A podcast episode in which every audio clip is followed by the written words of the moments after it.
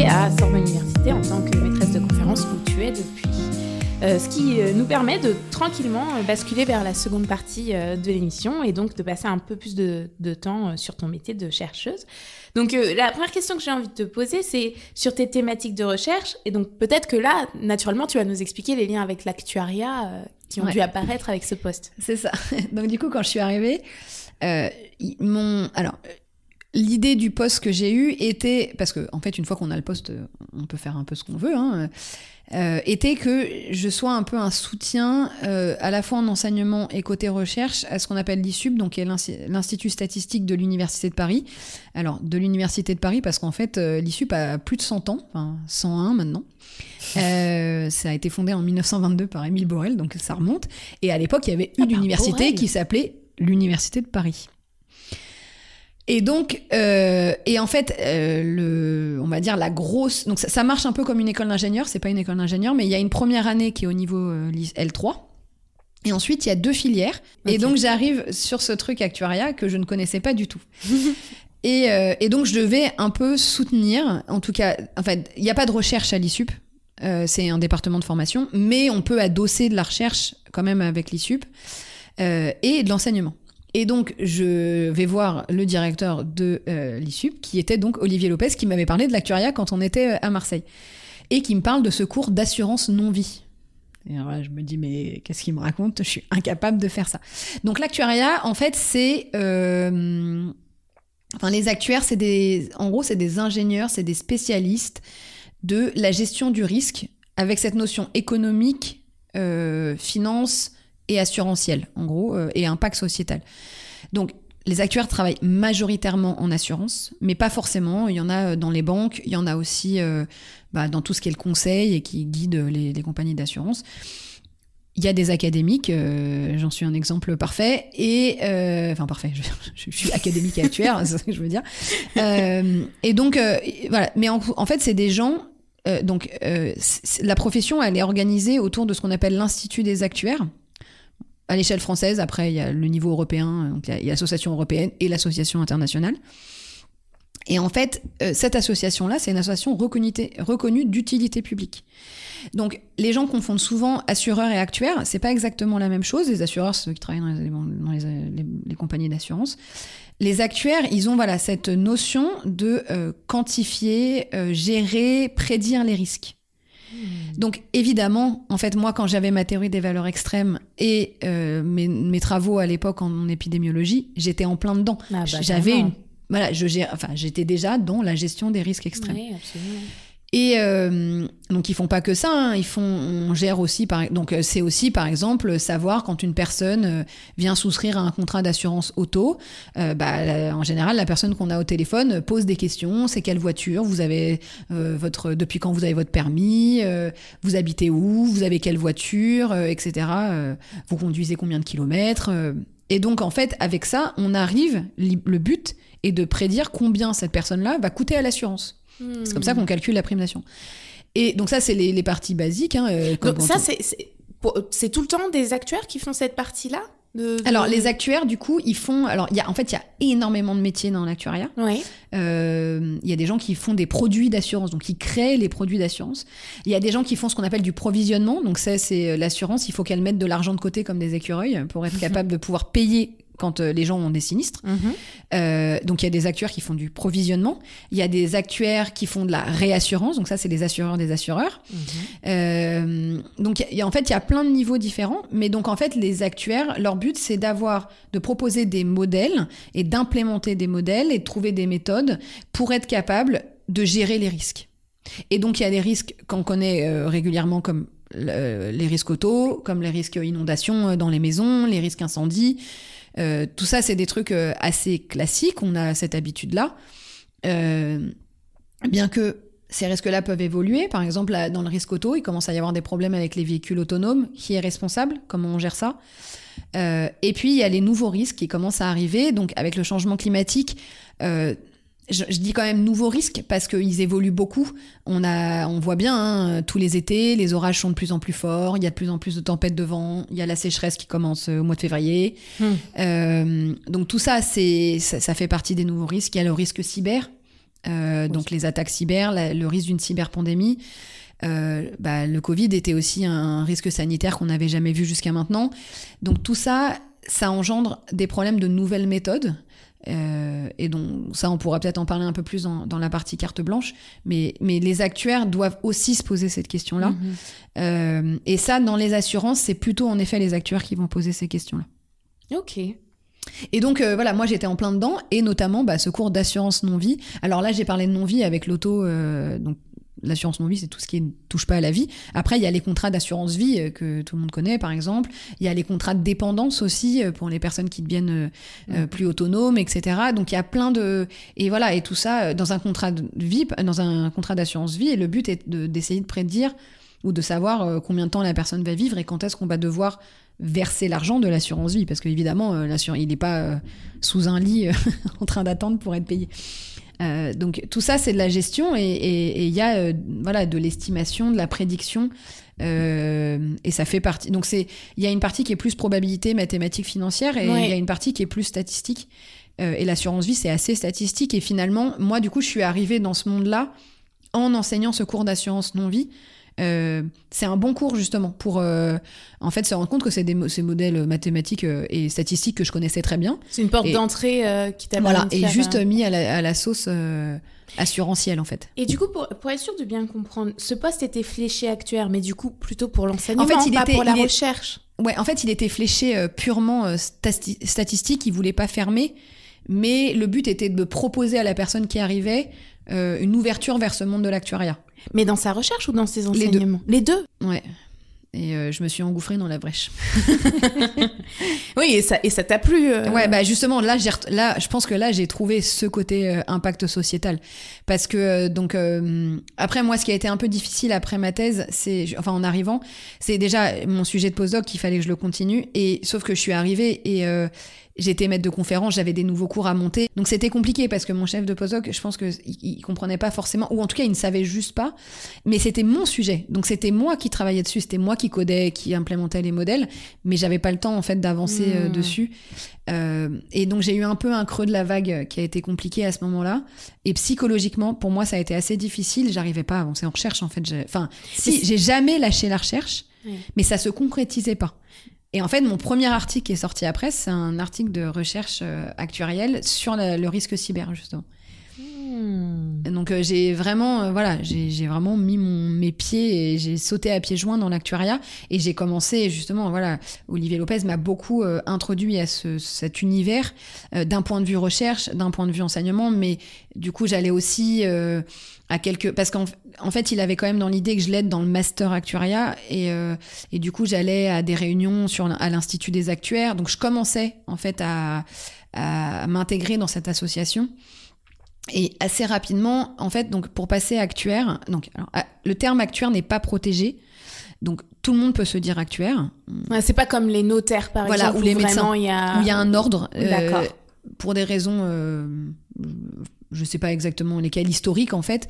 euh, L'Institut des actuaires n'est pas un ordre, c'est une association, donc c'est pas protégé. D'accord. Mais par contre, on peut être actuaire, euh, reconnu par l'Institut des actuaires et donc euh, être membre de l'association.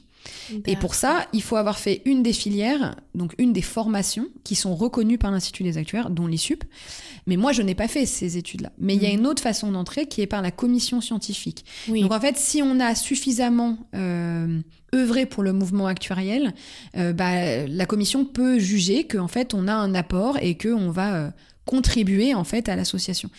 Euh, parce que donc dans l'association, il y a des commissions techniques. Donc, par exemple, il y a une commission euh, innovation, donc qui travaille justement sur comment faire évoluer les méthodes. Et la commission a plusieurs groupes de travail. Et donc, j'ai fait par exemple partie du groupe de travail changement climatique, du groupe de travail santé, du groupe de travail euh, big data. Et là, par exemple, je suis est très impliquée parce que je suis co-responsable d'un groupe de travail qui s'appelle s'appelle Anticiper en univers incertain. Donc ça, je pense qu'on y reviendra dans la partie euh, carte blanche. Mais euh, donc c'est ça aussi œuvrer pour le mouvement actuariel, c'est mes articles de recherche, euh, c'est proposer des webinaires, faire des ateliers au congrès des actuaires. Euh, et donc j'ai déposé un dossier et j'ai été admise en 2018 euh, à l'Institut des actuaires, donc au début en tant que membre associé Après, on évolue. Je suis passé membre qualifié, puis on cumule ce qu'on appelle des points de perfectionnement parce qu'on doit tout le temps continuer à se former, puisqu'en fait, ça évolue tout le temps. Mhm. Et donc, on est, je suis du coup membre certifié euh, de l'Institut des actuaires. Euh, Et, donc ça fait de toi une actuaire ou pas? Donc ça fait de moi une actuaire. D'accord. C'est pour ça que je disais que j'étais donc une des actuaires académiques, on n'est pas beaucoup, hein. euh, mais, mais c'est vrai. Et donc il y a aussi une volonté justement de l'Institut hein, de vraiment pousser la recherche. en fait, ça marche, mais j'y reviendrai sur la partie carte blanche. Ça marche. non, moi, j'ai besoin des professionnels de l'assurance pour savoir les, les, les difficultés qui rentrent. et mmh, eux, ils ont besoin de nous pour éventuellement pouvoir euh, bah, même euh, simplement encadrer une thèse mmh, mmh. sur un sujet donné. Ok. Donc du coup, on va revenir à des aspects euh, plutôt pratiques. Donc question classique. Pour quelqu'un qui n'a aucune idée de ce qu'est notre métier, bah, est-ce que tu peux expliquer à quoi ressemblent tes journées? Ouais, alors moi souvent j'ai une réponse à quand on me demande c'est quoi le métier d'enseignant-chercheur je réponds, je pense que ça plaît pas aux gens, je réponds toujours qu'il y a autant de métiers d'enseignant-chercheur qu'il y a d'enseignant-chercheur. Je pense que, en fait, on en fait, c'est un métier où on peut en faire un peu, un peu ce qu'on veut. Euh, concrètement, la vraie obligation qu'on a, c'est nos 192 heures d'enseignement. Même dans ces 192 heures d'enseignement, il y a plein de façons de les faire. Euh, moi, par exemple, j'ai très rapidement, déjà par mon cours d'assurance non-vie, j'en ai fait un, une espèce de, MOOC. Donc j'ai des vidéos en fait de ce cours-là. Et du coup, je fais de la classe inversée. C'est les étudiants qui représentent, ils ont le poli. Euh, moi, je fais plein de projets dans mes cours parce que justement, j'enseigne à des personnes qui vont être euh, très vite mises dans le monde du travail. D'ailleurs, ils font une alternance en M2. Donc, très rapidement, ils sont mis dans le monde. Donc, j'ai fait des projets tout le temps. Je veux qu'ils se rendent compte qu'en effet, les données, en fait, elles sont pas propres, que ça marche pas si bien que ça. Et, euh, je me souviens à la remise des diplômes euh, de l'ISUP, il y a le parrain de cette promo-là qui avait dit vous allez voir euh, quand vous arrivez en entreprise, après en fait ça, les modèles ils marchent pas si bien. Et j'ai dit oui bon en 30 ans on a évolué quand même maintenant, on fait faire des projets, euh, voilà ça marche pas si bien que ça. J'aime bien enseigner à des plus jeunes, c'est pas du tout le même rapport aux étudiants. voilà moi à l'ISUP c'est quand même des petites promos donc je les connais très bien. Euh, j'ai pris la responsabilité du M1 actuariat, donc euh, euh, c'est pareil, j'ai pu réfléchir à comment faire évoluer la maquette, quel cours peut être, peut être important, comme justement avec la discussion à l'Institut des actuaires, je vois comment le métier évolue. Du coup, ah bah, il faudrait peut-être mettre un cours par exemple sur la durabilité, il faudrait mettre un cours sur, sur le cyber, il faudrait... Donc tout ça, en fait, en faire venir des confs métiers. Moi, c'est des choses qui m'intéressent. c'est pareil, j'ai fait beaucoup d'interventions dans les classes en primaire. Est-ce que ça fait partie de mon, mon métier? C'est pas écrit, j'ai pas une fiche de poste où c'est écrit faire de la mmh. vulgarisation, euh, intervenir dans des écoles, mais c'est quelque chose qui me plaît. C'est comme la journée qu'on a organisée ensemble. Voilà. Est-ce que ça fait partie de notre métier? Ben en fait, euh, si on le veut, oui. Si on n'a pas envie, non. Et c'est ça que je trouve super. Et dans la recherche, c'est pareil. Il euh, y a des gens qui font une recherche pure théorique euh, sans se poser forcément la question de l'impact sociétal. Il y a des gens qui ont besoin que de l'impact sociétal. Il y a des gens qui vont faire le lien entre les deux, c'est-à-dire qu'ils vont prendre justement la théorie que les gens ont développée sans avoir forcément une arrière-pensée d'application derrière et qui vont faire le lien avec l'impact sociétal. Euh, moi, j'aime tout ça en fait. J'aime finalement, je voilà, moi j'ai, c'est ça que je trouve dans le métier euh, d'enseignant chercheur. J'ai du mal à décrire une journée parce que mes journées elles sont rocambolesques, j'avoue. Euh, on a tous une grosse part, enfin tous, une partie d'entre nous, on a une grosse part de charge administrative. C'est vrai que les mails nous prennent un certain temps incroyable. Je vais avoir, voilà, des réunions, par exemple, sur le développement de la mineure intelligence artificielle dans les autres disciplines que les maths. Donc je fais en fait trop de choses différentes pour arriver à donner une journée euh, typique. Euh, entre les moments où je vois mes doctorants, euh, qui est le moment où je peux enfin faire de la recherche. Mmh. mais voilà, c'est mm, le métier d'enseignant-chercheur. Je pense qu'il est, il est très difficile à expliquer. surtout qu'en plus, bah en fait euh, la plupart d'entre nous on va au travail tous les jours ou on télétravaille tous les jours euh, un peu comme tout le monde alors qu'on n'a aucune obligation. Et je sais que moi il y a beaucoup de gens qui m'ont dit mais comment t'arrives à te motiver? Et je suis incapable d'expliquer parce que c'est tellement naturel parce que tu fais ce que t'aimes tout simplement. Ouais c'est ça. Je pense qu'on aime notre métier. Et puis bah justement en fait on n'a pas vraiment de patron. Et euh, je pense qu'on se met notre pression tout seul. Exactement. Et je pense que c'est le syndrome aussi de l'imposteur qui fait que on avance dans notre to-do list et que ouais, c'est voilà, je pense que c'est notre pression à nous-mêmes et qu'on se dit bah j'ai pas le choix, il faut que j'avance. Euh. Alors qu'en fait, si, on a souvent le choix, hein, à part si on a un cours le lundi matin et que le vendredi, on l'a pas préparé. Mais en fait, euh, la plupart des choses auxquelles on a dit oui, on aurait pu dire non. Absolument. Oui, mais euh, en fait, euh, je, je pense que, comme je réponds souvent, c'est déjà une réponse de dire que ben euh, il n'y a pas de journée type ou que Ouais. ça se décrit pas. C'est, c'est, ça, Ouais. ça fait partie de la description du métier de Ouais. dire que chacun en fait un peu ce qu'il en veut. Exactement. Et, euh, et c'est une, Bah, c'est une la richesse grande- et la beauté du métier. Exactement. Dans toutes ces choses que tu viens de nous décrire, euh, quelle est la partie euh, où tu prends le plus de plaisir? En fait, ce que j'aime dans mon métier d'enseignant-chercheur, et ça revient dans plusieurs trucs, c'est me poser la question de comment retransmettre euh, ce que je fais. Donc, que ce soit dans un cours, euh, que ce soit dans un exposé, que ce soit justement quand je travaille avec des chercheurs qui sont pas de ma discipline. Euh, et je me suis rendu compte, en fait, pas si. Enfin, franchement, c'était il y a pas si longtemps que ça, que en fait, dans mes articles aussi. Et euh, parce que en fait, c'est ça euh, finalement. Ok, le chercheur, on, fait de la recherche, on avance sur nos trucs, mais à un moment donné, ce qui est important, la suite, c'est la retranscription, c'est transmettre ce qu'on a fait. Et en fait, c'est pas si simple que ça, parce qu'il faut vraiment réussir à trouver euh, les mots pour expliquer. Euh, même voilà, quand on écrit un, article pour des spécialistes. Bah, en fait, nous, ça fait un, deux ou trois ans, ou parfois plus longtemps, on travaille sur un article. Et donc tout le cheminement que nous on a fait dans notre tête, il est pas simple à juste euh, mettre dans une petite histoire. Surtout Et- qu'en plus, en général, c'est pas dans le sens du cheminement Exactement. qu'on le réexplique. Ça, c'est quelque chose qui, est, je trouve, très perturbant. Ouais, c'est exactement ça. Et moi en fait, euh, ça c'est, c'est, je pense que c'est ce que je préfère. Et même quand on fait la vulgarisation, intervenir dans voilà, quand on a fait euh, la journée euh, filles, quand euh, je suis allée dans les écoles, quand j'ai fait euh, l'exposé Math Park où j'ai présenté mes, j'adore me poser la question en fait de comment je vais retranscrire ces choses-là. Hmm. Et, et- et- et du coup, au contraire, euh, est-ce qu'il y a des choses que tu aimes moins dans, dans ce métier? Euh, ce que j'aime vraiment moins. Alors, je pense que je déteste créer un sujet d'examen. Vraiment, c'est un truc. euh, J'ai toujours peur de, bah, de mettre un truc qui en fait euh, se passe pas bien du tout. euh, Enfin, ça va pas passer, c'est pas facile. euh. Corriger les copies, c'est quand même un peu barbare. Euh, et après, ouais, comme je fais beaucoup de projets, euh, parfois je mets des soutenances et parfois je fais des, je leur demande des rapports.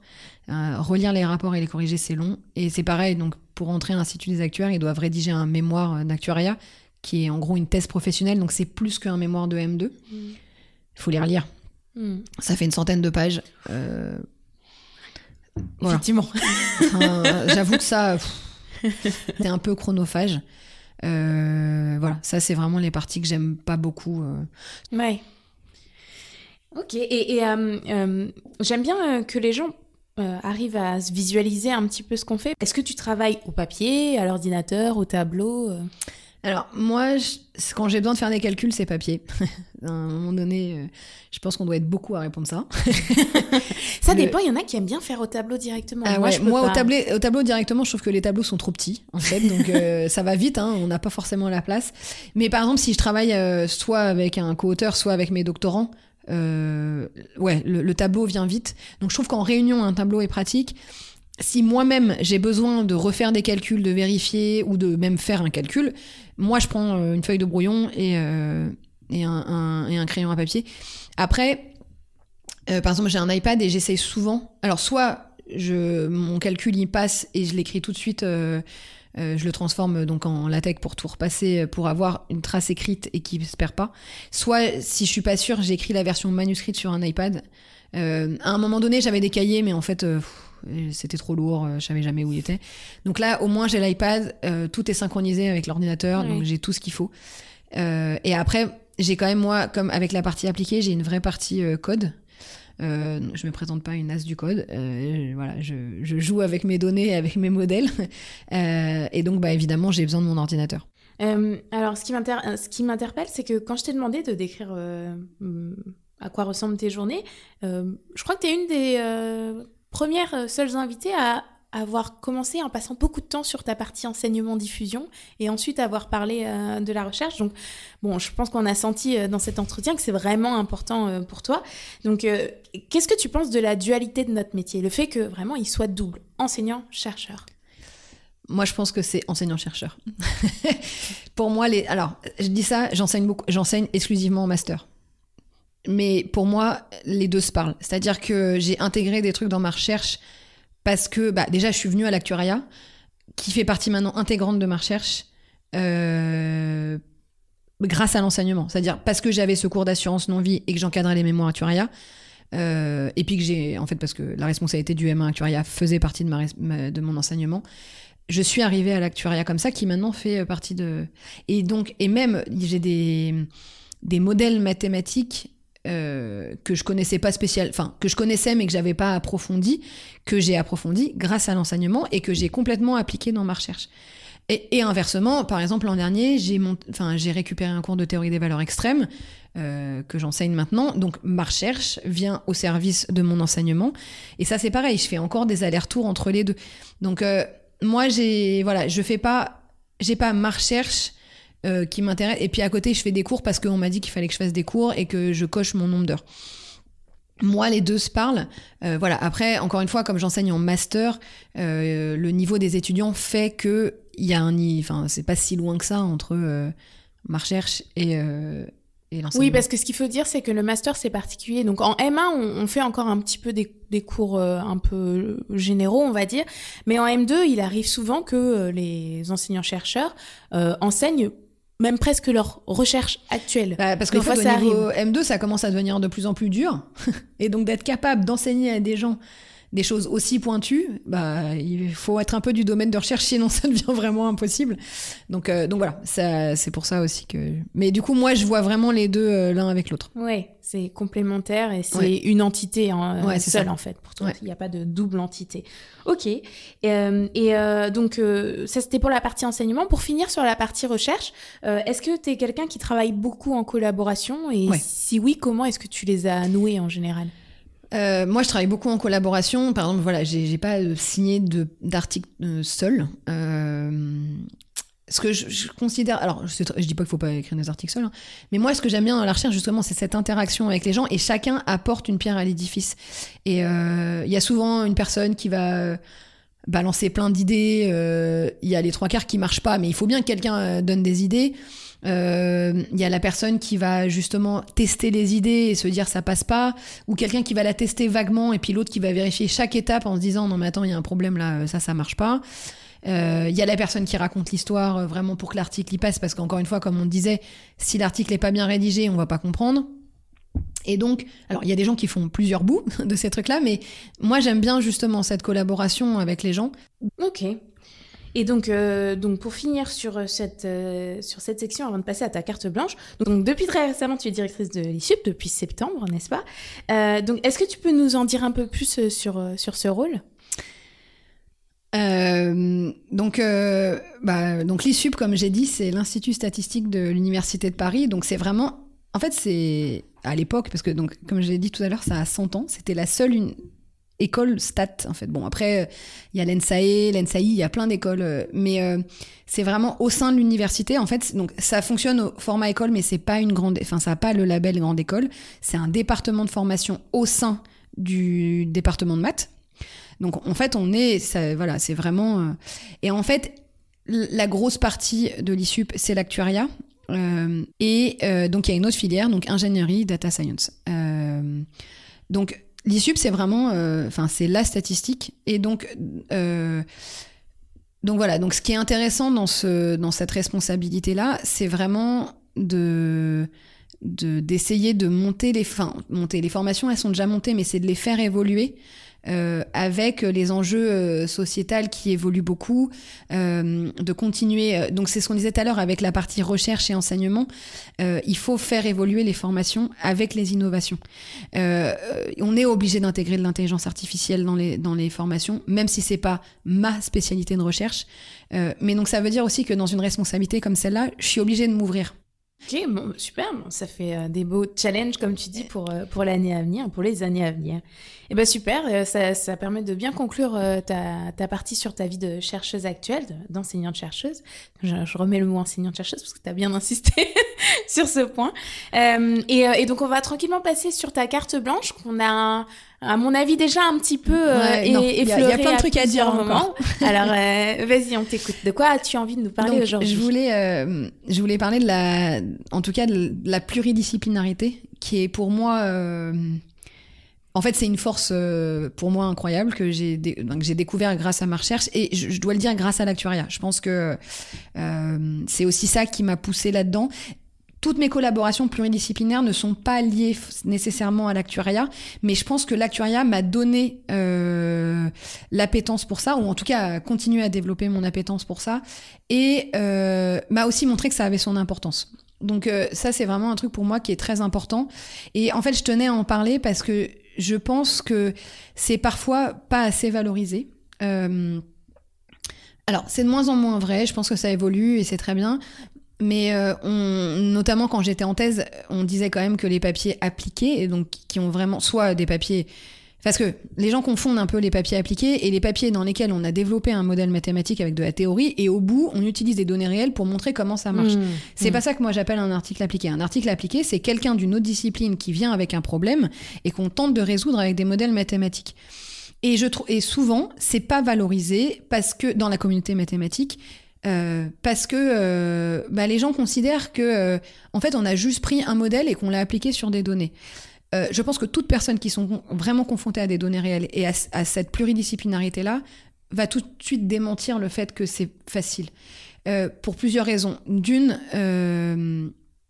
en fait chaque domaine a ses spécificités et j'ai même envie de dire, c'est plus que ça. Chaque problème a ses spécificités. C'est-à-dire que même en géologie, par exemple, c'est pas parce que c'est pas euh, tous les problèmes de géologie vont pas se résoudre avec la même. Euh, enfin, ils ont pas tous les mêmes spécificités. Et ils ont tous leurs difficultés. Donc ça veut dire qu'à chaque fois, il faut comprendre le domaine. Euh, pour pouvoir arriver à se dire, OK, avec quel modèle mathématique je vais résoudre ce problème-là. Et donc, parfois, le problème, les personnes vont venir et une régression linéaire toute simple va permettre de résoudre la question. Et, à la limite, euh, il y a des gens qui vont dire, oui, mais du coup, c'est de l'ingénierie. Bah, ça dépend, en fait. C'est ça, la, limite. Et en plus, euh, c'est de l'ingénierie. Euh, heureusement qu'on a des ingénieurs de recherche, déjà. Mais les ingénieurs de recherche, ils font de la recherche et ils discutent avec euh, des enseignants-chercheurs aussi. Donc parfois, dans un projet pluridisciplinaire, il y a plusieurs personnes. Et donc, euh, il faut tous ces interlocuteurs-là. Et c'est, vraiment, euh, c'est ça qui est riche. Et donc, par exemple, si je prends au moment du Covid, il y a eu un appel à projet côté maths sur... Bah justement sur des sujets avec le Covid. Et en fait, avec Olivier, on a vraiment une réflexion de se dire, bah, nous, en fait, on n'est pas épidémiologistes, et donc on ne sait pas les difficultés qu'ils ont euh, dans les modélisations. Et donc, ce qu'on a fait, c'est aller poser des questions aux épidémiologistes que je connaissais, en disant, euh, est-ce que vous avez besoin de nous? Parce qu'en fait, s'ils nous disent, bah, en fait, nous, on arrive à tourner, faire tourner nos modèles, bon, bah, ok. On va pas s'amuser à inventer un problème qu'ils n'auraient pas. Donc, du coup, euh, ça c'est et pour moi c'est vraiment ce truc là qui doit être fait euh, tout le temps. Mais donc ça veut dire qu'en fait à chaque fois il faut euh, un minimum de connaissances. Alors j'allais dire je vais parler vraiment cash actuaria mais du risque que je suis en train de considérer dans mon cas. Mais en fait c'est du domaine ou de la discipline qu'on est en train de regarder et du problème qui est posé à ce moment-là. Et moi par exemple j'ai déjà assisté à une réunion où des médecins sont venus en nous disant oh, on a plein de données on s'est dit que ça devrait vous intéresser Ma réponse a été oui, d'accord, mais c'est quoi votre question? Quel est le problème? Ah bah on sait pas. Bah d'accord, mais moi dans ces cas-là, j'ai rien à faire. En fait, c'est il faut que ça vienne avec une difficulté. Il faut qu'il vienne avec une question. Sinon, euh, je vois pas trop pourquoi euh, je vais regarder quelque chose. Donc ça, ça pour moi c'est hyper intéressant. Et ensuite, bon, il y a les difficultés, c'est que les données elles sont comme elles sont. Euh, et donc, euh, bah, il faut toujours un peu adapter le modèle aux données. Euh, ça marche pas si bien que ça. donc, il faut adapter, peut-être simplifier le modèle. Parce qu'en fait, il y a tellement une multitude de modèles qui existent. Comment je sais que j'ai choisi le meilleur? Bah, En fait, la réponse est simple. On ne sait pas. Mmh. Et on fait du mieux qu'on peut. Et ça veut pas dire que quelqu'un à côté aurait pas pu prendre un autre modèle qui aurait aussi donné quelque chose de très bien. Ceci dit, c'est aussi ça qui est compliqué dans le dialogue avec les, les autres. C'est que en fait, euh, je pense qu'en plus, les personnes qui, ont, qui font pas forcément des maths, donc c'est pareil, il y a des niveaux de gens qui font des maths ou pas dans les autres disciplines. Il y en a qui ont jamais touché des maths, par exemple. Et, mais en fait, ils ont un peu cette idée que dans les maths, c'est noir ou blanc et 0 ou 1, c'est vrai ou faux. Et sauf quand on arrive sur les données réelles, rien n'est plus comme ça. Euh, en particulier en statistique, ça perturbe beaucoup les étudiants d'ailleurs. Et je peux plus dire oui, c'est vrai, non. Enfin, voilà, je peux juste dire ça, c'est on n'a pas le droit de l'appliquer comme ça, ça marche pas. Euh, je peux dire non, l'interprétation comme ça, elle est fausse. Par contre, du coup, parfois, je peux pas tout à fait répondre à leurs questions. Parfois, voilà, ils me disent alors du coup, je peux utiliser ça comme ça? Euh, non, je mettrai pas ma main à couper sur le truc. Et je dis souvent aux étudiants, je suis contente que c'est pas moi le décideur. Oui. Parce que c'est quand même très difficile.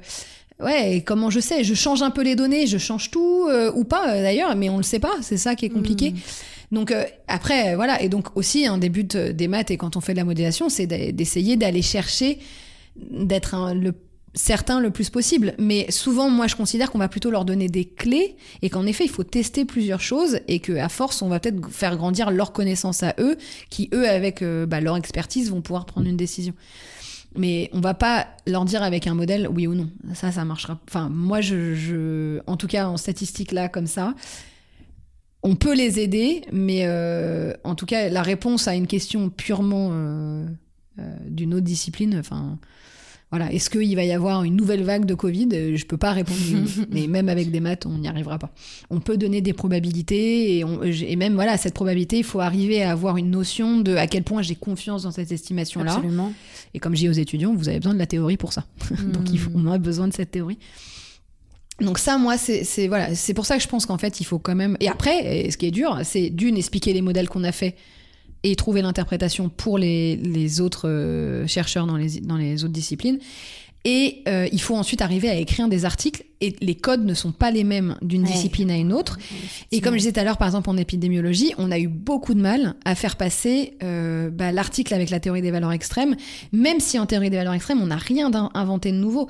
Mais par contre, euh, d'essayer de faire comprendre à des chercheurs en épidémiologie qui ont des réflexes que non, là, oui, on a fait des hypothèses comme ça, mais que ces hypothèses-là, elles sont pas très graves, bah, parfois ils campent un peu sur leur position. Et donc il faut faire part euh, d'une, enfin vraiment d'une grande, enfin, il faut faire preuve de pédagogie, mais à, à l'écrit. Et c'est hyper difficile. Bon, à l'oral aussi, mais c'est souvent moins dur que. Mais euh, ce, qui, ce qui me, ce qui m'interpelle du coup, c'est euh, là, j'ai l'impression de comprendre en sous-texte que euh, le public que vous visiez quand vous publiez, c'était euh, des journaux d'épidémiologistes. Parce que vous auriez pu aussi faire le choix de publier dans des journaux de maths. non Ouais, mais en journaux de maths, on nous aurait dit que la méthode, elle était pas assez nova- novatrice. Hmm, D'accord. Donc c'est là oui, où donc c'est c'est- toujours l'équilibre qui est Et difficile à trouver quand on fait des choses en, Ouais, en Donc après, il y a des journaux qui ont ce euh, qui permettent un petit peu ça. Ça existe des journaux qui sont entre.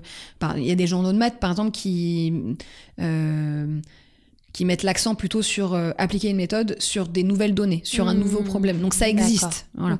Mais c'est pas, il y en a pas beaucoup, c'est pas si simple que ça.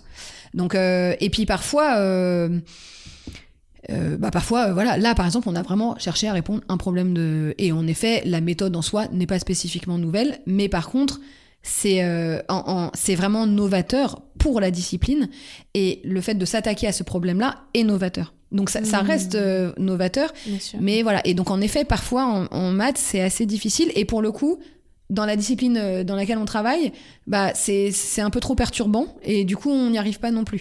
Donc, c'est pas toujours euh, facile. Il y a, il y a des codes différents. Par exemple, euh, en épidémiologie et en médecine, dès que quelqu'un a touché de près ou de loin à l'article, on l'ajoute dans les co-auteurs. Hmm. Euh, du coup, ça fait des articles à beaucoup de personnes. Ça peut être 8, 10, 12 personnes. Et en maths, en général, les papiers, ils sont écrits à 1, 2, 3 ou 4. Mhm. Ça peut arriver un petit peu plus, mais souvent, c'est un peu dans ces trucs-là. Et j'ai déjà entendu dire, ah mais il a écrit un papier euh, avec euh, 10 personnes. Mhm. Oui, mais c'est une autre discipline. Oui, oui, Et c'est pareil, nous on écrit par, souvent met par ordre alphabétique. Alors il y a des- pas toujours, mais la plupart du temps. Euh, alors que par exemple en médecin, en médecine, le premier c'est la personne qui a vraiment travaillé, c'est des petites mains du papier qui a tout fait. Et le dernier, c'est la personne qui a encadré. Donc, par exemple, pour un doctorant, c'est très important d'être premier. Pour la personne qui a encadré, qui veut passer son HDR, qui veut passer prof, bah, c'est très important d'être premier. Et Mhm. les gens qui sont au milieu, plus on est au milieu, en général, c'est qu'on n'a pas forcément travaillé. Alors après, on peut pas mettre tout le monde euh, l'un en dessous de l'autre, hein, donc euh, Hmm. c'est pas. Mais c'est que voilà, plus on va vers le milieu, en général, plus. Mais par exemple, quelqu'un qui a donné euh, les données, euh, mais qui a expliqué d'où venaient les données, comment on travaille, il est intégré au papier. Hmm. En maths, en général, on le cite quelque part, on remercie, mais il est, il est pas co-auteur. Ouais. Donc euh, c'est ça aussi c'est difficile et puis c'est pareil souvent euh, dans les papiers épidémiologiques par exemple on va pas noyer le papier avec euh, exposer la méthode. Donc c'est mis dans un supplément enfin dans un dans une annexe. Et donc on dit ah, le papier il fait 6 pages. Oui mais en fait non. Euh, si on prend la partie maths euh, il y a 20 pages euh, d'annexe à côté. Ah oui, donc c'est tout ça, c'est c'est à dire qu'il y a une espèce d'éducation à faire euh, dans la communauté parfois mathématique pour être sûr que euh, bah, c'est pas dévalorisé pour quelqu'un. Donc ça, voilà, c'est pour ça que, en tout cas, ça me tenait un peu à cœur de parler de ça. Euh, après, euh, donc je disais que c'était une force. euh, voilà, quand je disais il faut connaître le risque, et donc par exemple, si je prends l'Institut des actuaires avec ce groupe de travail euh, anticipé en univers incertain, donc en fait, on s'intéresse à tous ces nouveaux risques. Donc euh, par exemple, si je parle. Voilà, on s'est intéressé par exemple à l'impact de, du changement climatique sur la mortalité. Et en fait, euh, dans le groupe de travail, il y a des personnes donc, qui ont trouvé euh, des mémoires d'actuariat ou des, travaux actuariels euh, où ils ont pris des modèles de mortalité très classiques en actuariat auxquels ils ont ajouté une variable climatique. Et moi, en fait, je, regarde ce truc-là et au bout d'un moment, je me dis, mais en fait, je, leur ai dit, vous savez, il y a des épidémiologistes, ils, font ça, enfin, c'est leur métier, leur métier. Tous les épidémiologistes travaillent pas sur ça, mais il y a certains épidémiologistes qui travaillent sur l'impact du changement climatique sur la mortalité. Et ils ont probablement fait plein de choses super bien. Euh, ils ont probablement pas répondu à tout, mais en fait, il faut peut-être qu'on aille regarder de ce côté-là. ouais, bien sûr. Hmm. Et, euh, et en fait, c'est, on s'est dit ah bah ouais, ça serait peut-être bien. Bon, euh, et du coup, euh, voilà, c'est important d'aller demander soit aux gens déjà ce qu'ils ont déjà fait, mais en tout cas, la mortalité, c'est leur spécialité. Et donc, ils connaissent ce truc-là, et c'est à eux qu'il faut aller demander comment ils ont fait, et probablement encore une fois que eux peuvent nous dire, bah tiens, c'est bien que vous venez nous voir parce que nous, on a une difficulté à cet Ouais, endroit-là. Hmm.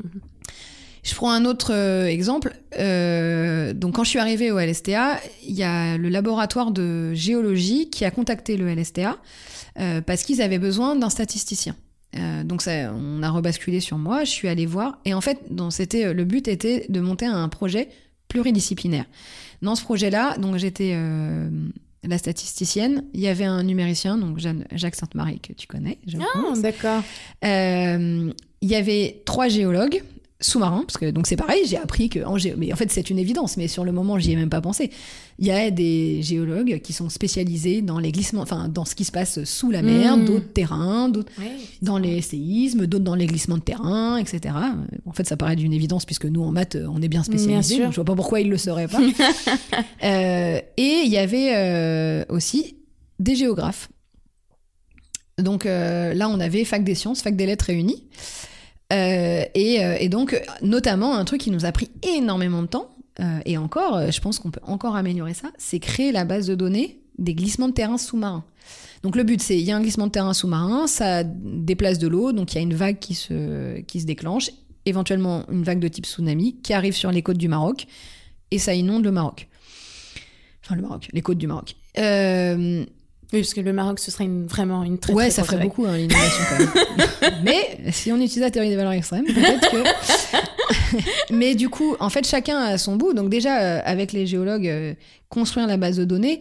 En fait, leur but, c'était, on a fait une espèce de grille euh, sous-marine, là, en se disant, euh, bah, il y a des endroits, il y a eu des glissements de terrain, il y a des endroits, il n'y en a pas eu. Donc, il y a des cases où il s'est rien passé, des cases où il s'est passé quelque chose. Est-ce que j'arrive à prédire, en fonction des caractéristiques de la case, est-ce qu'il va se passer un glissement de terrain ou non? Première difficulté, faire comprendre, euh, enfin faire comprendre, di- dialoguer avec les géologues pour dire à quel point il faut que les données soient mesurables avant le glissement de terrain. Parce que si c'est mesurable après, je risque pas de prédire ce qui va se passer. Oui. Donc la notion de temporalité, là, elle vient, ça serait difficile. On travaille à des échelles en millions d'années, pas en années. enfin, en années, mais c'est des millions. Hmm. Euh, donc tout ça c'est compliqué. Le fait encore une fois de si j'ai pas observé, je mets rien et pas un zéro. Euh, et en fait, quand j'ai dit il y a des cases où il s'est passé quelque chose, des cases où il s'est rien passé, en fait c'est il y a des cases où il s'est passé quelque chose. Déjà, je sais pas si c'est un seul glissement de terrain ou plusieurs. Mhm. Et quand il s'est rien passé, en fait, c'est pas il s'est rien passé, c'est en fait je ne sais pas. Hmm. Parce qu'en en fait, évidemment, ils plongent pas. Ils, ont, ils font des. Alors c'est pareil, ils ont des missions, ils font des campagnes en mer, etc. Donc ça, c'est. En fait, j'ai un peu découvert ça. C'est-à-dire quand je le dis, je me dis bah évidemment, il faut bien. Mais en fait, j'avais juste jamais réfléchi. Ouais, ouais. Donc euh, tout ça, c'est quand même bah, déjà intéressant. Mais et donc c'est pareil, je peux pas leur dire ah bah vous avez pas de données. En fait, c'est hyper difficile pour eux de Mm. récupérer des données. Donc c'est pareil, les gens qui vont dire ouais vous avez appliqué un modèle, mais en fait vous avez peu de données. Bah oui, mais en fait on n'a pas le choix. euh, c'est comme ça. Ça empêche pas de proposer une méthodologie, de dire voilà. on C'est pour ça que là, par exemple, je, les géologues ils me disaient donc on peut dire ça, on peut transposer les données à un autre endroit? Non. Euh, là, euh, voilà, ce qu'on a fait, euh, il faut quand même partir du principe que euh, on a peu de données, donc on a une grande incertitude. Et ensuite, une fois qu'on sait que le glissement de terrain s'est produit, à quel point, donc c'est un volume qui se déplace, euh, est-ce que euh, je suis capable de prédire si ce volume-là peut être extrême ou non, donc dépasser par exemple un grand seuil? Donc ça, c'est la partie stat. Ensuite, derrière, euh, les numériciens ont déjà fait des simulations pour pouvoir bah, faire des scénarios de glissement de terrain. Euh, ensuite, ils ont pu faire des scénarios de la vague qui va se, pro- qui va se propager, en fait, enfin, qui va arriver sur les côtes du Maroc. Et ensuite, les géographes arrivent en, en jeu parce que eux, ils ont fait l'étude du terrain des côtes. Hmm. Et, euh, et donc là, c'est vraiment. Donc j'ai par exemple co-signé un article qui est publié dans un journal de géographie. Je n'aurais jamais pensé faire ça. Et ça, on a besoin de cette pluridisciplinarité-là. Et c'est pour ça que pour moi, c'est vraiment important. Et, et d'ailleurs, voilà, je pense que c'est vraiment une richesse. Et, euh, et c'est hyper intéressant. Si je pense au, au risque cyber, on va à la fois aller Mhm. voir des informaticiens, des gens qui travaillent dans la cybersécurité, mais par exemple, il y a aussi la géo-intelligence qui va jouer dans ces trucs-là De la les bateaux bah oui euh, ça joue en fait euh, parce que bah puis par exemple c'est très bah le cyber est enfin Mais ça veut dire beaucoup- quoi, géo-intelligence? Bah non mais par exemple si on peut euh, bah il y a hum, euh, je peux par exemple donc il y a la guerre qui va rentrer beaucoup en jeu euh, sur le cyber Hmm, D'accord. les bateaux sont beaucoup impliqués Hmm. Euh, le risque cyber ça va aller toucher les objets connectés Hmm. Donc, en fait, il y a plein de choses. Qui... D'ailleurs, ça fait un peu peur. Hein. C'est ce que, donc, par exemple, là, dans le groupe de travail à, à- à l'Institut des actuaires, c'est- c'est un peu ce que je dis. hein. C'est que euh, il va falloir qu'on aille chercher des méthodes ailleurs.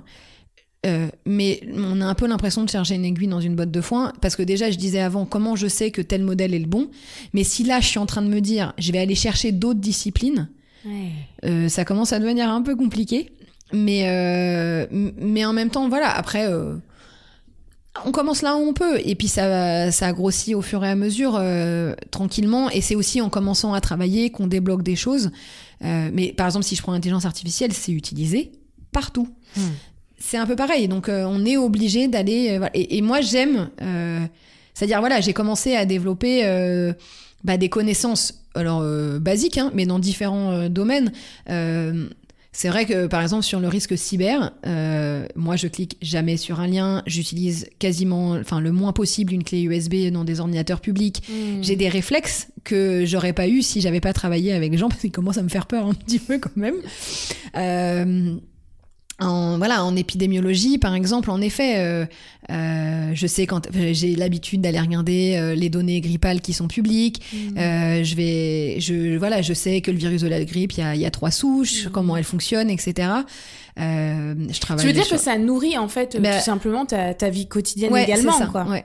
Ouais, c'est ça qui C'est ça, qui est, qui est, ou par exemple, voilà, sur bah, tout ce qui est risque naturel avec euh, le vent. euh, alors c'est vrai, ça peut être un peu anxiogène. C'est-à-dire moi maintenant, euh, pendant les vacances, il y avait, j'étais dans un endroit vraiment avec des, en Espagne avec des, des champs un peu secs là, et au loin, je vois une colonne de fumée noire.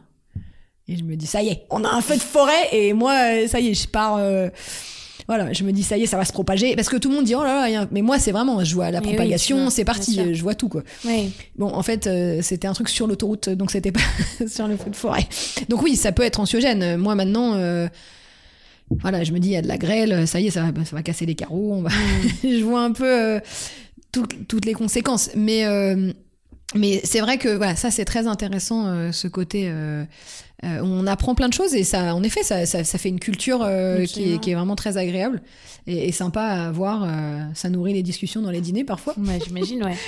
et, et après, moi, ce que j'ai aimé, donc comme je disais, par exemple, y a, on, ils ont monté une, une mineure intelligence, enfin sciences et données, intelligence artificielle pour les autres disciplines que les maths et l'informatique. Et euh, bah déjà moi j'aime beaucoup. Et je suis euh, je prône ça à 400% parce qu'il faut enfin ça va être du clic bouton c'est-à-dire j'applique un modèle sans savoir ce qu'il y a derrière.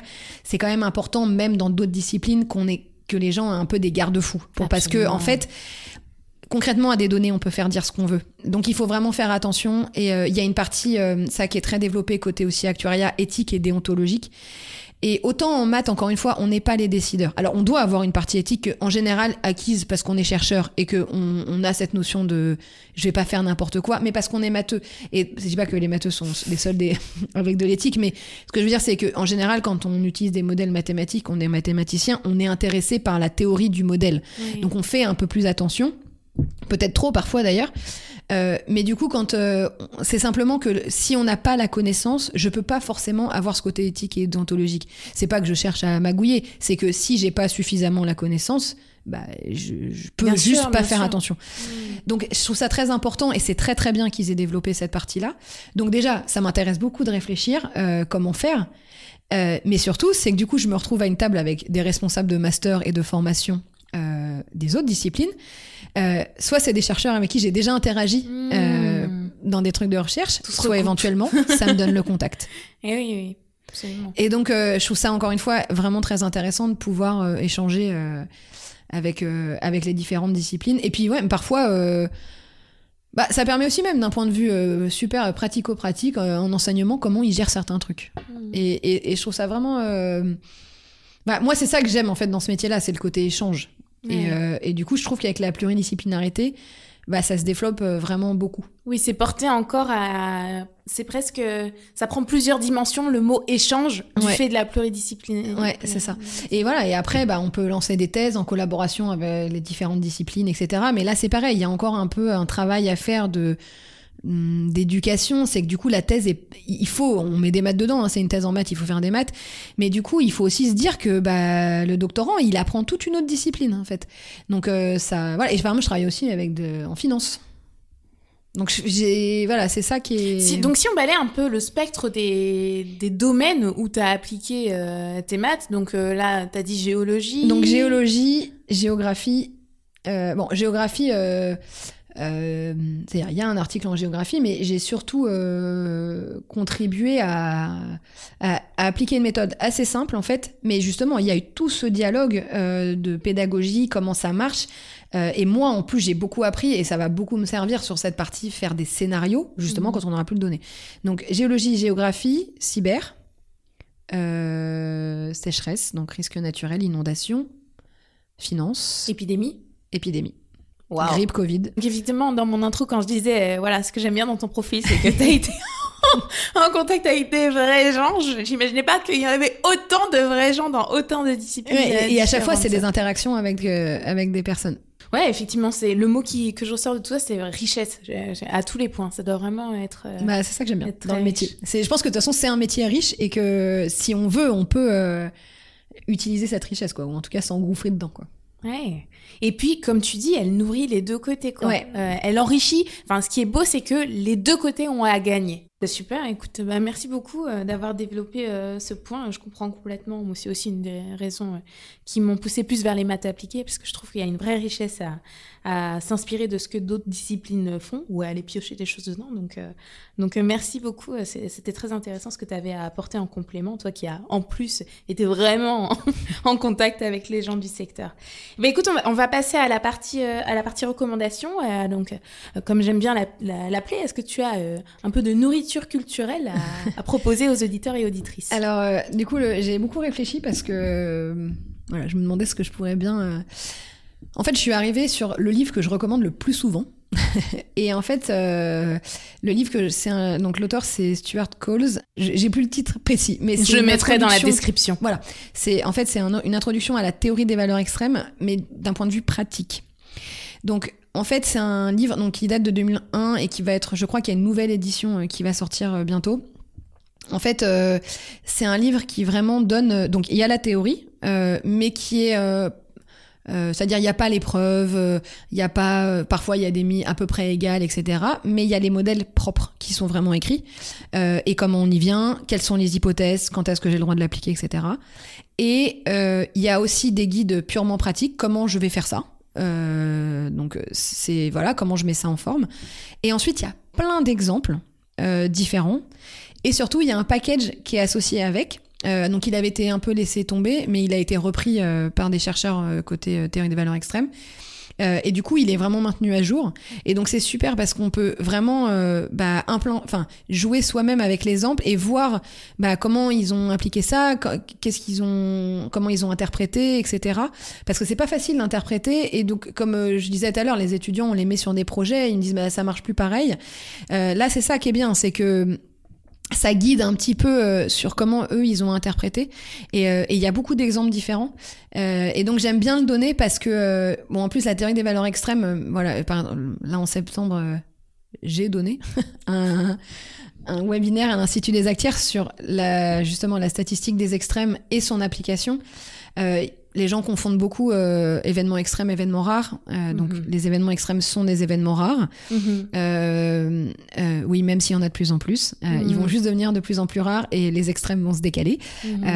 mais mais par contre, tout événement rare n'est pas un événement extrême. Et mm, voilà, même dans des gens qui doivent connaître cette théorie-là, c'est souvent confondu, c'est souvent pas forcément très bien appliqué en pratique dans les autres disciplines justement. Et donc c'est pour ça que j'aime bien ce livre en fait, parce que euh, la partie maths, elle est très abordable. Et il y a plein d'exemples pratico-pratiques, et donc ça permet de, bien appréhender cette, théorie. Ok, donc euh, pour les gens des fois qui ont du mal à voir les liens entre les maths et la vie euh, réelle. Voilà, après c'est des exemples, comment dire, j'allais dire scolaires c'est pas des enfin voilà c'est euh, mais ça peut être euh, de, des hauteurs de, de, du niveau de la mer ça peut être ouais, des précipitations c'est des trucs vraiment pratiques oui, quoi genre c'est bah, ça c'est pas des données simulées ouais ok Ok, ok. Bon, super. Et eh ben, écoute, merci beaucoup. Donc, je mettrai euh, dans la description de l'épisode le titre complet et le, et le, et le nom de l'auteur. et ben moi, aujourd'hui, je vous recommande donc une BD donc, euh, dans la collection DocuBD, je vous recommande la, bande dessinée Les Audaces de Sophie Germain. Euh, donc, euh, j'avoue avoir découvert le principe de DocuBD à cette occasion. Donc là, dans, ce volume, ça se traduit de la façon suivante. Il y a trois pages de BD qui sont toujours suivies d'une double page de texte dédiée à un, aspect précis qui vient d'être évoqué dans les planches précédentes. Et donc, dans cette double page, il y a souvent des photos de gravures, de tableaux, de statues, d'œuvres scientifiques et littéraires de l'époque, et puis un petit texte explicatif, quoi. Euh, et donc, euh, bon, pour les auditeurs et auditrices fidèles, le nom de Sophie Germain ne vous est pas inconnu, euh, puisque dans la saison précédente, je l'avais déjà évoqué quand j'avais recommandé le podcast de Sophie Germain Project, qui s'intéressait à la place des femmes en sciences. Donc, c'est pas surprenant que ce podcast ait été nommé ainsi, parce que Sophie Germain, c'est en fait une, une très, très grande mathématicienne du XVIIIe siècle, qui était extrêmement brillante. Elle a obtenu le Grand Prix des sciences mathématiques de l'Académie des sciences à une période, et ça faut le préciser, où les femmes n'avaient même pas le droit d'assister aux séances, à moins d'être l'épouse d'un des membres. Donc, euh, c'est une des choses que j'ai découvert justement dans cette superbe BD, donc, euh, dont j'ai beaucoup apprécié les dessins et que j'ai trouvé vraiment passionnante à, lire. Donc, elle est longtemps restée dans l'oubli. Et euh, d'ailleurs, on découvre également comment son nom, son œuvre ont, été réhabilités. Donc, ça se lit très vite, avec beaucoup de plaisir dans mon cas. Donc, voilà. Si vous voulez en savoir plus sur cette grande femme scientifique, n'hésitez pas à vous procurer un tome. Ça s'appelle Les Audaces de Sophie Germain et c'est disponible aux éditions Petit à Petit. Voilà, et ben écoute, en tout cas, on, va conclure. On arrive à la fin de l'émission, euh, que je conclue donc toujours de la même façon. Euh, euh, donc, j'aimerais savoir, qu'est-ce que tu souhaites accomplir? Eh ben, du coup, je pense que je vais, répondre avec plusieurs échelles.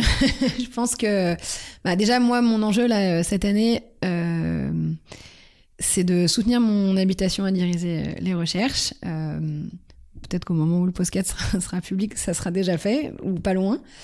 Euh, un peu vraiment en court terme quand même, donc j'aimerais euh, pouvoir euh, avoir un poste de prof si j'arrive à, en obtenir un parce que bah, c'est pas si simple que ça, il y en a pas beaucoup.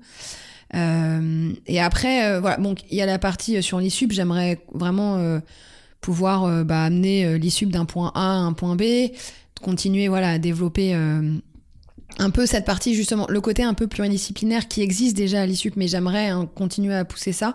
Et aussi euh, avoir plus de liens entre euh, euh, même avec d'autres écoles par exemple pouvoir faire il y a, des liens mais j'aimerais développer cette partie là en ajoutant ce côté un peu pluridisciplinaire. Et après si vraiment je vais euh, sur un truc euh, très utopique et ouais ce côté pluridisciplinaire etc j'aimerais euh, voilà pousser cette partie là et continuer à, la soutenir. Parce que je pense que vraiment il y a un avenir là et que comme je disais il y a un peu une éducation à faire et à continuer à, promouvoir cette partie là parce que je pense que justement ce côté impact sociétal il est là aussi en fait. Et ça veut pas dire que tout chercheur doit faire ça, euh, mais ça veut dire que par exemple quelqu'un qui fait de la recherche pure et dure, euh, théorique, sans se poser la question, bah, est-ce que justement il peut pas se dire, euh, enfin ou en tout cas être prêt à dialoguer avec quelqu'un qui va se servir de ce qu'il a fait pour pouvoir l'adapter, peut-être refaire un peu de théorie parce que c'est pas adaptable tel quel. Et, souvent, je trouve que ce dialogue-là même manque en fait. Que ça, ça serait vraiment bien de, continuer à soutenir le développement de la pluridisciplinarité. Ok, et eh ben écoute, c'est tout ce que je te souhaite alors. Merci beaucoup, Maud. Merci beaucoup. Et voilà, cet agréable moment en compagnie de Maud touche à sa fin. Je dois dire que j'ai été très impressionnée par la multiplicité des domaines auxquels Maud a contribué. Et cette remarque est liée au point que j'aimerais mettre en avant en cette fin d'épisode. Quand on parle des mathématiques, selon les personnes, les mots qui vont souvent revenir sont beauté, ou rigueur, ou encore outil. Mais une idée qui n'est pas forcément associée et qui pourtant me semble primordiale est impact sociétal. Si on le désire, et on voit bien que pour Maud par exemple, c'était un véritable moteur, on peut, grâce aux mathématiques, avoir un impact sociétal immédiat. Aider à la gestion d'une épidémie, à la gestion des conséquences du changement climatique, des nouvelles technologies et des risques cyber qu'elles entraînent. Bien sûr, toutes les mathématiques ne doivent pas être développées avec pour idée d'être appliquées à tel ou tel domaine. Ce serait absurde, voire contre-productif. On a des exemples de théories construites complètement dans l'abstraction qui ont ensuite été les fondements nécessaires pour des applications pratiques. Mais je veux juste insister sur le fait que parmi les jeunes générations, la quête de sens dans l'emploi est une question qui prend de plus en plus de place. Peut-être gagnerait-on donc à leur dire que Parmi plein d'autres choix, les mathématiques sont une possibilité à considérer pour avoir un réel impact sur notre société. Je vous remercie pour votre écoute et d'être resté jusqu'au bout. Si vous voulez aider le podcast, allez vous abonner à ma chaîne YouTube Tête à Tête Chercheuse. Ça vous prendra 10 secondes maximum top chrono, mais ça permettra à l'algorithme de mettre les vidéos de mes épisodes un peu plus en avant. Alors je compte sur vous et je vous remercie d'avance. C'était un plaisir, à bientôt dans le prochain épisode.